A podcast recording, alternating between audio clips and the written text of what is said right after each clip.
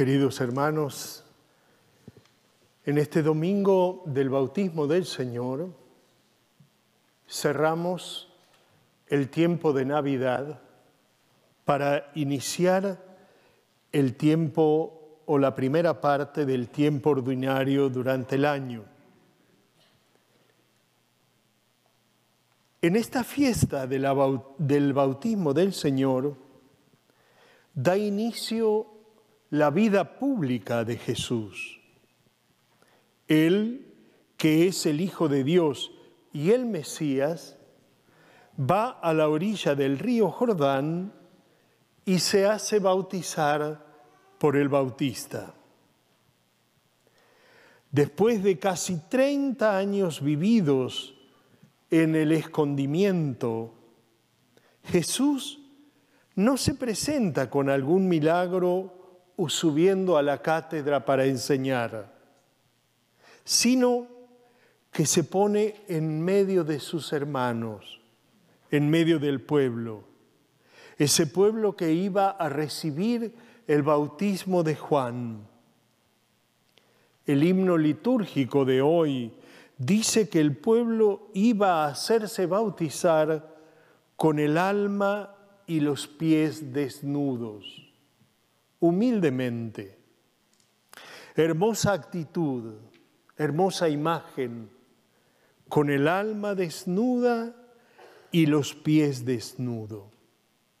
Y Jesús comparte la suerte nuestra, la suerte de los pecadores desciende hacia nosotros, baja al río como en la historia herida de la humanidad, se sumerge en nuestras aguas para sanarlas y se sumerge con nosotros, entre nosotros, y nos eleva por encima de nosotros con el alma desnuda, con los pies desnudos como el pueblo de Dios.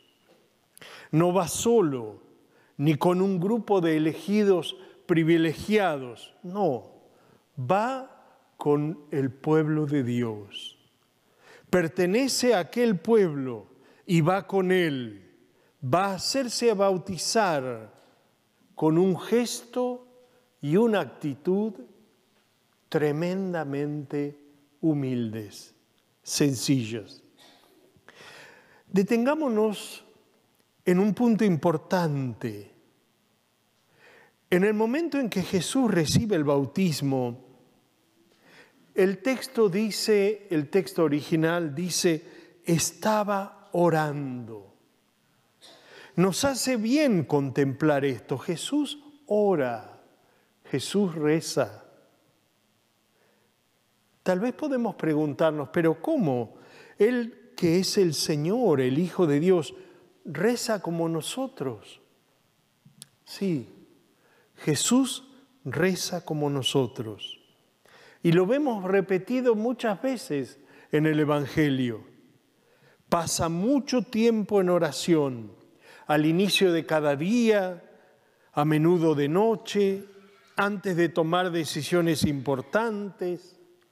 Su oración es un diálogo es una relación con el Padre, natural, espontánea, una relación de amor profundo. Esta, este diálogo, esta relación con el Padre, nos muestra en este Evangelio de hoy dos momentos, dos momentos que son digamos, constantes en la vida de Jesús. Por una parte, Él desciende, se hace pequeño, se hace humilde, viene hacia nosotros en las aguas del Jordán, pero por otro lado, se eleva, se eleva. Cuando dice orando, estaba orando, nos indica que estaba elevándose en ese diálogo, en esa mirada, en esa oración de sintonía de corazón entre el Hijo y el Padre, entre el Padre y el Hijo. Sin duda es una gran enseñanza para nosotros, sobre todo para nosotros que hemos recibido el don del bautismo. Todos estamos inmersos en los problemas de la vida y en muchas situaciones muchas veces intrincadas. Estamos llamados a afrontar momentos y elecciones difíciles que nos abaten, pero si, si no queremos permanecer aplastados, tenemos necesidad de elevar todo hacia lo alto. Y esto lo hacemos precisamente en la oración. La oración que no es una vía de escape, que la oración no es un rito mágico, ni una repetición de eh, versos aprendidos de memoria. No, no, no. Rezar es el modo de dejar que Dios actúe en nosotros y dejarlo actuar para que nosotros podamos captar lo que Él quiere comunicarnos, incluso en las situaciones más difíciles. Rezar es para tener la fuerza de ir adelante. Mucha gente que siente que no puede más, reza. Esto uno lo experimenta ¿eh? cuando la vida sorprende con dolores grandes o con dificultades grandes, automáticamente se enciende en nosotros un deseo de dialogar con nuestro Dios. A veces cuando nuestro corazón no está habituado al diálogo, muchas veces lo hacemos para reprochar a Dios. Pero cuando nosotros estamos habituados al diálogo, sin duda, ¿eh? ¿cuál es la actitud? De ponerse en actitud de comprensión, de receptividad. ¿eh? Hay una realidad profunda y uno automáticamente dice, Señor, dame la fuerza para seguir adelante. ¿eh? El hombre que tiene este hábito de la oración, que tiene trabajada y fortalecida la fe, dice, Señor, dame fuerza para seguir adelante. También nosotros muchas veces lo hemos hecho. La oración nos ayuda porque nos une a Dios, nos abre al encuentro con Él. Sí, claro.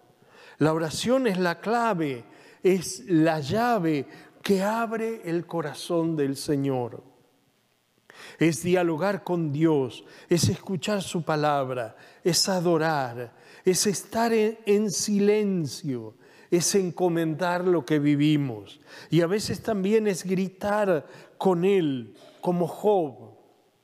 Otras veces es desahogarse con Él. El gritar como Job. Él es, él es Padre, Él nos comprende bien. Él jamás se enoja con nosotros. Y Jesús reza. La debilidad de Dios es nuestra oración. Cuando un cristiano bautizado se arrodilla y ora, no tiene conciencia de la fuerza que tiene en sí mismo. Hay un refrán o un dicho muy interesante aplicado a los jóvenes, pero lo podemos aplicar a todos los cristianos bautizados. ¿Eh? Cuando un joven o un cristiano se arrodilla, el mundo tiembla. Las rodillas son dos palancas inmensamente útiles y fuertes. Ponerse de rodillas no es signo de debilidad. Ponerse de rodillas es signo de dignidad, de fortaleza, de integridad. No tenemos que tener miedo de ponernos de rodillas y pedirle al Señor, gritarle al Señor, implorarle al Señor. Vivimos en un mundo donde muchos cristianos le gritan a Dios puestos de pie, arrogantes, soberbios, autosuficientes. El ponerse de rodillas es signo de adoración, es signo y actitud de humildad, es resiliencia con ese Dios que nos ama profundamente. Porque el primero en ponerse de rodillas, el primero en bajar hasta nuestro barro fue Dios mismo, en su Hijo Jesucristo nuestro Señor. La oración, para usar una bella imagen del Evangelio de hoy, abre el cielo. Este Jesús que estaba orando en el momento que Juan el Bautista lo bautizaba, nos mostró el secreto. El cielo se abrió. La oración abre el cielo, da oxígeno a la vida, da respiro incluso en medio de las angustias y hace ver las cosas de modo más amplio, sobre todo nos permite tener la misma experiencia de Jesús en el Jordán. Nos hace sentir sus hijos amados, los hijos amados del Padre. También nosotros, cuando rezamos al Padre, como a Jesús en el Evangelio, Él nos dice, tú eres mi Hijo, tú eres el amado. Nuestro ser hijos comenzó el día del bautismo, que nos ha inmerso en Cristo, que nos ha hecho miembros del pueblo de Dios. No ha hecho sino convertirnos en hijos amados del Padre. No olvidemos la fecha de nuestro bautismo. En nosotros ha habido dos nacimientos. El nacimiento a la vida natural, esa que culmina con la muerte, y el nacimiento a la vida eterna que se produce el día de nuestro nacimiento. Yo nací un 23 de febrero y el 9 de abril volví a nacer a la vida eterna. Muchas veces uno tiene que preguntarse, celebro mi nacimiento a la vida eterna. Si yo preguntara ahora a cada uno de ustedes, ¿cuál es la fecha de tu bautismo?